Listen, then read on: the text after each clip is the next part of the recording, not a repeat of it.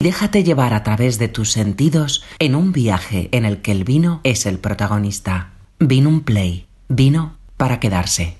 Hola, soy Javier Gramona, soy quinta generación de una familia de elaboradores de vino espumoso del Penedés, eh, ese valle eh, que se encuentra al lado de Barcelona, España. Y eh, os quería contar una anécdota alrededor del vino, una anécdota que viene de, una filosofía que me transmitió uh, nuestros padres, que me transmitieron nuestros padres, y tiene que ver con la excelencia en el mundo del vino espumoso. Bien es sabido que el vino espumoso por el método tradicional o champenois, si se llama, nace en nuestro país vecino, en Francia, y mi padre me decía, mira, el vino tiene mm, un carácter y una personalidad. El carácter es el que le confiere eh, el suelo, eh, lo que llamamos terroir, el clima, eh, el microbioma. Hoy en día sabemos la vida que hay debajo del suelo y que intentamos promover con la biodinámica en nuestra casa y eh, evidentemente el trabajo del hombre. Esto es lo que compone el carácter de un, de un, vino. Pero básicamente el vino tiene la genética del lugar donde viene y del entorno que, que tiene. Uh, nosotros no intentamos nunca uh, hacer un vino con el carácter o la genética de otro lugar. Tenemos nuestra genética, nuestro carácter, tenemos las uvas Charello, Macabeo, que nos acompañan en todos nuestros vinos de Gramona. Uh, tenemos un microbioma el que tenemos, tenemos este suelo que nos acompaña hoy aquí, este suelo del terciario que había sido cubierto por mar y por lo tanto lleno de, de, shelves, no sé cómo dice en español ahora, de conchas eh, y con toda la salinidad que esto nos da. muy interesante, calcáreo, arcilloso y bien, eso es el que produce, por lo tanto, el carácter de nuestros vinos. Luego tenemos la personalidad de un vino. La personalidad, eh, mi padre lo equiparaba a la educación, a la educación en las personas. Decía, mira, un niño muy joven tiene un carácter y luego, pues si crece en una familia u otra, si va a una escuela u otra, una educación, una, cultura u otra, si, frecuenta un ambiente u otro, tendrá una personalidad determinada. Y eso va a determinar, pues, si la complejidad de esa persona, la sabiduría, la complejidad en el vino, la sabiduría en la persona, ¿no? el conocimiento, va a determinar la elegancia de esa persona, el equilibrio de esa persona. Fijaros que son adjetivos que usamos en el mundo del vino. entonces, ah, él me decía, mira, cuando, cuando yo era joven, ah, a nosotros nos decían que la elegancia era una mujer de Yves Saint Laurent, vestida de Yves Saint Laurent, con tacones finos, y que solo podía estar en un país determinado, nacer en un país determinado. ¿eh? Los mejores perfumes, la mejor gastronomía, la elegancia en general. Hoy en día sabemos que la elegancia no es patrimonio de nadie, que todo el mundo puede eh, educar esa elegancia, ese equilibrio, esa complejidad y que esa mujer eh, vestida con un trapo y sin zapatos del medio de África puede ser elegante. ¿Cómo no van a serlo o podrán serlo nuestros vinos en una tierra difícil, sí, con la latitud que tenemos y el clima que tenemos, que es muy amable por otro lado. De hecho, los, uh, los, el clima de nuestra latitud barcelonesa nos permite tener regularmente espumosos vintage de una misma uh, vinos de una sola cosecha, algo que en otros lugares con mucha más lluvia y tiempo irregular es mucho más difícil. Y sabemos que tienen que guardar vinos de distintas cosechas para ir equilibrando lo que sería el buen vino de cada casa. El caso es que aquí nos podemos permitir y tenemos, uh, nos podemos permitir el lujo que dentro de nuestro carácter haya esa, esa variedad, que es, eh, esa variable que es el clima, que es muy estable y que nos da unos vinos con una acidez relativamente más baja, pero más que suficiente para refrescar un paladar y que al mismo tiempo es lo suficientemente suave para permitirnos que ese vino se convierta en un vino gastronómico, de largos tragos, porque esa acidez nunca nos va a molestar. ¿eh? Eh, recordemos, nos da frescura, pero no nos molestará a no ser que tomemos un espumoso excesivamente joven, quizá con, con un carbónico muy exacerbado que, potencia la sensación de acidez y que lo tomemos a destiempo y mal escogido. Bien, pues uh, sobre todo, pues por, por lo tanto, carácter, cada uno el de su tierra y personalidad que gracias al método champenois convenientemente eh, aplicado en cualquier lugar del mundo, nos lleva a una educación que es la misma para todos, que es la crianza con las levaduras, es la que va a permitir que el vino, cuanto más tiempo con esas levaduras mejor, llegue a ser complejo, equilibrado, eh, eh, fino y elegante. Bien, además se da el caso de que aquí con esta charelo, que es esta uva que nos permite llegar a hacer largas crianzas, cinco años de un imperial, ocho años de un tres lustros, diez años de un Ceyer Valle, quince años de una enoteca, eh, largas crianzas en nuestro país. Eh, el paradigma del boom del vino espumoso siempre fue que las largas crianzas se podían hacer casi exclusivamente en el norte de Francia y hacía años que demostramos en su día que también se pueden hacer en latitudes, por ejemplo, mediterráneas y con esta variedad concretamente. ¿Y por qué? Pues porque la Charello permite que estos vinos lleguen a tantos años de crianza con una oxidación muy leve, es decir, manteniendo un frescor muy ah, apetecible, que es el frescor que se espera de un gran espumoso a pesar de su larga crianza. Eh, eso es posible porque, eh, bien, nosotros no sabíamos cuando nuestros bisabuelos mandaban charelo a Francia durante la filoxera y veían que ese vino llegaba fresco para hacer incluso un vino espumoso, no sabían qué razón había y no fue hasta nada menos que en 1997 la Universidad de Dijon nos dice por primera vez que el charelo es la variedad blanca que han estudiado con más ah, resveratrol, con más antioxidantes, más que cualquier otra variedad ah, blanca. Y también nos dicen que en principio es, ah, tiene más resveratrol que una variedad tinta como por ejemplo la Mourvèdre o la Pinot Noir. Bien, pues esto lo confirma la Universidad de Washington en el 2006 y en un estudio más profundo e importante nos dicen que eh, la Charello tiene eh, estos estilbenos, unos eh, antioxidantes que efectivamente no se encuentran en la misma proporción en otras variedades, ni blancas ni tintas mayormente. Con lo cual nos lleva a entender el por qué el charello, con esa capacidad antioxidante y con una acidez en nuestra tierra relativamente suave, que hace que un vino pueda ser Brun Nature, por ejemplo, como es el caso de nuestras etiquetas negras, no necesite ninguna adicción de licor. Ah, si se añade licor es porque nosotros queremos hacerlo, es como la cocina y la salsa. ¿eh? Nosotros queremos hacer platos ah, sin licor y con licor. Así es como la charello nos permite llegar, decíamos, con esa acidez eh, relativamente suave a muy largas crianzas, porque mantiene el vino vivo, lo mantiene fresco y eso hace que persigamos eh, esa complejidad y esa elegancia propias de vinos muy maduros que eh, llegan tan lejos como los que hoy tenemos aquí. Hoy me enorgullece presentar una tríada de vinos que son únicos, creemos, en el mercado del vino especialmente el vino espumoso, y que son eh, Gramona Tres Lustros, Gramona Ceyer Valle y la Enoteca de Gramona.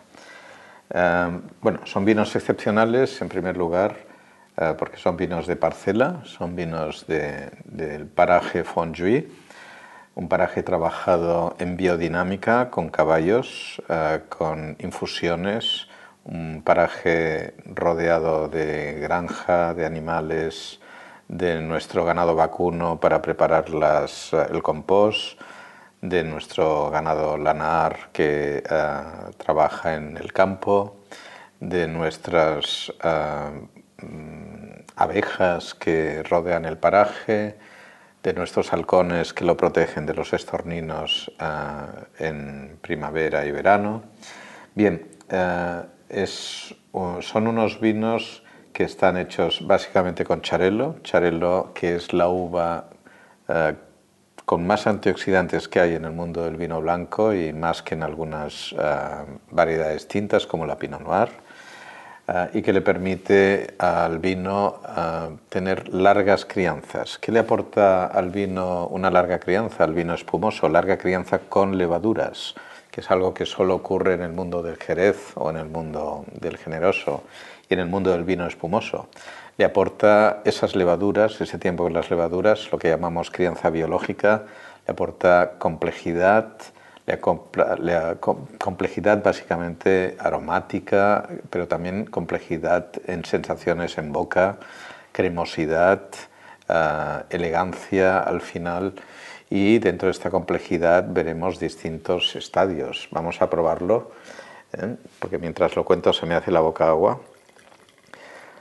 Nos encontramos ante la gama, además, de espumosos de más larga crianza del mercado, fuera de la champaña, sin duda. Ah, excepcionalmente Gramona, que se dedica básicamente a las largas crianzas biológicas de sus espumosos, empieza en la Cubé con cuatro años de crianza, un imperial de cinco o seis años y ya se va a un tres lustros con ah, ocho años de crianza o más a un Ceir Valle con 10 años de crianza o a una enoteca, que es el vino espumoso ah, corrientemente en el mercado de más larga crianza, en este caso tenemos un 2006, ah, pues ah, a 15 o más años de crianza. Bien, como decía, esto es muy poco corriente, especialmente fuera de la Champaña. Hay más de 50 países en el mundo que elaboran vino espumoso y eh, Gramona es sin duda eh, la bodega con más largas crianzas regulares en este sentido. Bien, pues eh, hemos servido el Tres Lustros, que es un vino que es 70-80% charelo según la cosecha, en este caso podemos estar en un 75%, estamos en la cosecha 13 en este caso, y nos encontramos con un vino muy sobrio, eh, que servimos en copa de vino porque insistimos en que estamos tomando, creemos, grandes vinos blancos, grandes vinos blancos que nos refrescan, que eh, efectivamente con esa burbuja justa que nos va a sacar la sed en la lengua, que nos va a refrescar, pero luego deja el paso al vino, un vino ancho, un vino untuoso, un vino pleno, un vino que tiene peso de fruta en boca, que es largo y nos limpia, un vino que tiene sensaciones eh, maduras, de fruta madura, eh, sensaciones balsámicas, sensaciones... Bueno, eh, cada uno las puede escribir y sentir de distinta manera, pero que realmente nos hacen a este vino capaz de acompañar prácticamente cualquier gastronomía, no solo de ser un trago largo por sí mismo, es ese vino que yo me tomaría con los amigachos bebiendo tragos largos, eh, y, sin miedo a levantarme temprano para trabajar luego o para seguir trabajando después de haberlo tomado. Bien, pues eh, el Gramona Tres Lustros en boca.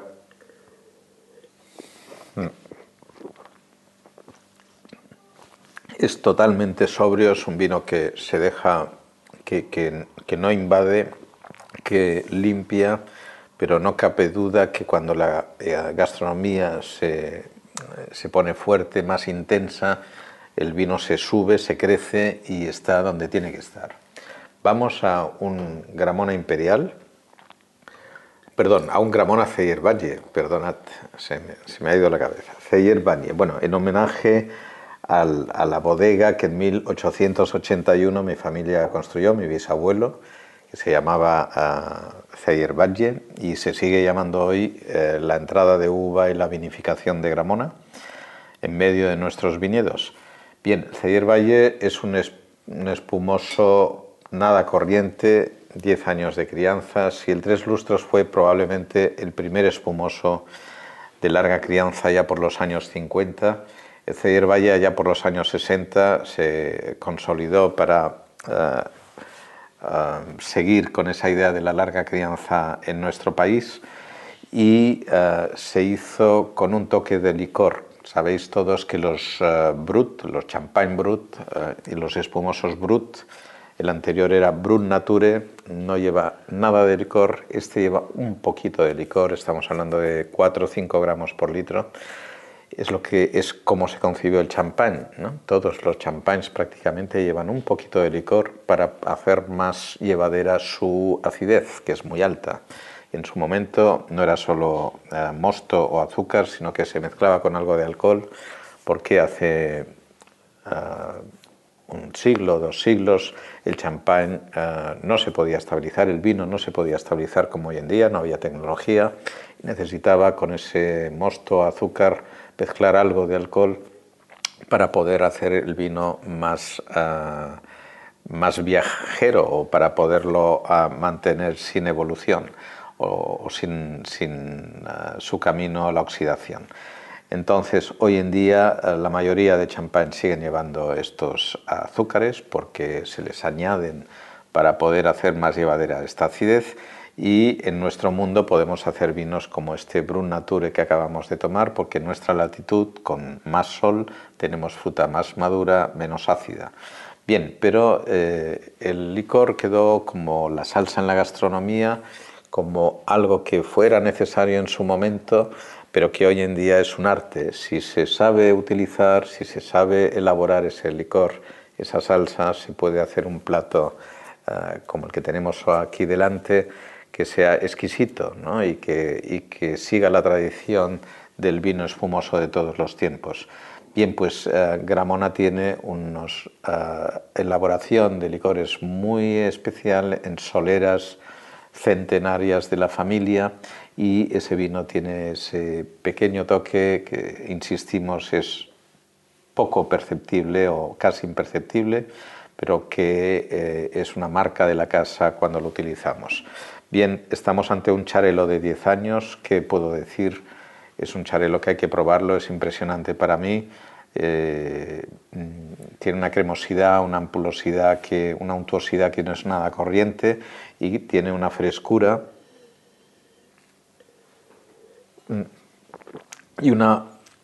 complejidad que le dan 10 años con levaduras que no son nada ah, corrientes en el mercado otra vez. Bien, y nos vamos a la enoteca, la enoteca Brun Nature otra vez en este caso, es decir, sin ah, licor, tenemos un uh, Nature, un Brut y un Brut Nature. Bien, nos vamos a 15 años con un Charello. Esto es, creemos, el, el primer Charello que de forma habitual se fue a estas crianzas en España, en nuestro país, y también fuera de, de, la Champaña. Insisto en que hay más de 50 países en el mundo que hacen vino espumoso por método champenois o tradicional y nadie llega a estas crianzas de forma habitual. Así que estamos ante un vino único, un vino que busca con toda esta crianza la excelencia de la complejidad, de la finura y de la elegancia. Uh, cuando nosotros éramos jóvenes nos decían, uh, mire, la elegancia es una señora vestida de Yves Saint Laurent con tacones finos, eso solo puede ocurrir en Francia y uh, bueno, han pasado 50 años y, Hoy sabemos que la elegancia no es patrimonio de nadie, que la complejidad no es patrimonio de nadie y que una mujer con pies descalzos africana del centro de África y con un trapo de colores puede ser muy elegante. De la misma manera sabemos que un charelo hecho en la latitud mediterránea cerca de Barcelona puede ser un vino muy elegante si se le educa como, y se le forma como, como creemos que nosotros sabemos hacerlo con estos vinos, que es usando el método tradicional, es decir, la larga crianza con levaduras y sabiendo que con esta uva, la charelo, podemos resistir muchos años dentro de esa botella en crianza, conservando el frescor y ganando en esa complejidad y elegancia que da el tiempo con la levadura. Bien, yo os propongo, no, es un vino del que se puede hablar mucho, eh, sobre todo las personas que lo hacen, sino que creo que sois vosotros que tenéis que juzgarlo. Eh, solo hacemos eh, 3.000 botellas, eh, como mucho al año, de este paraje de la enoteca. No llegamos a entre 5 y 10.000 botellas de Celler Valle y el Tres Lustros sería un vino en el que llegamos también a una pequeña cantidad de botellas, no, pasamos de las 40, 50 mil según el año, y por lo tanto son tres vinos que eh, son muy incorrientes en el mercado y, que haremos el esfuerzo de haceroslos llegar si os apetece probarlos. Muchas gracias por acompañarnos hoy y espero haberos eh, transmitido un poco de lo que hacemos en nuestra tierra una tierra que viene representada por esta piedra que he tenido todo el rato a mi lado y que como veis eh, está llena de conchas. nuestro valle fue mar en su momento en el terciario y eso nos lleva a un arcillo calcáreo muy interesante, único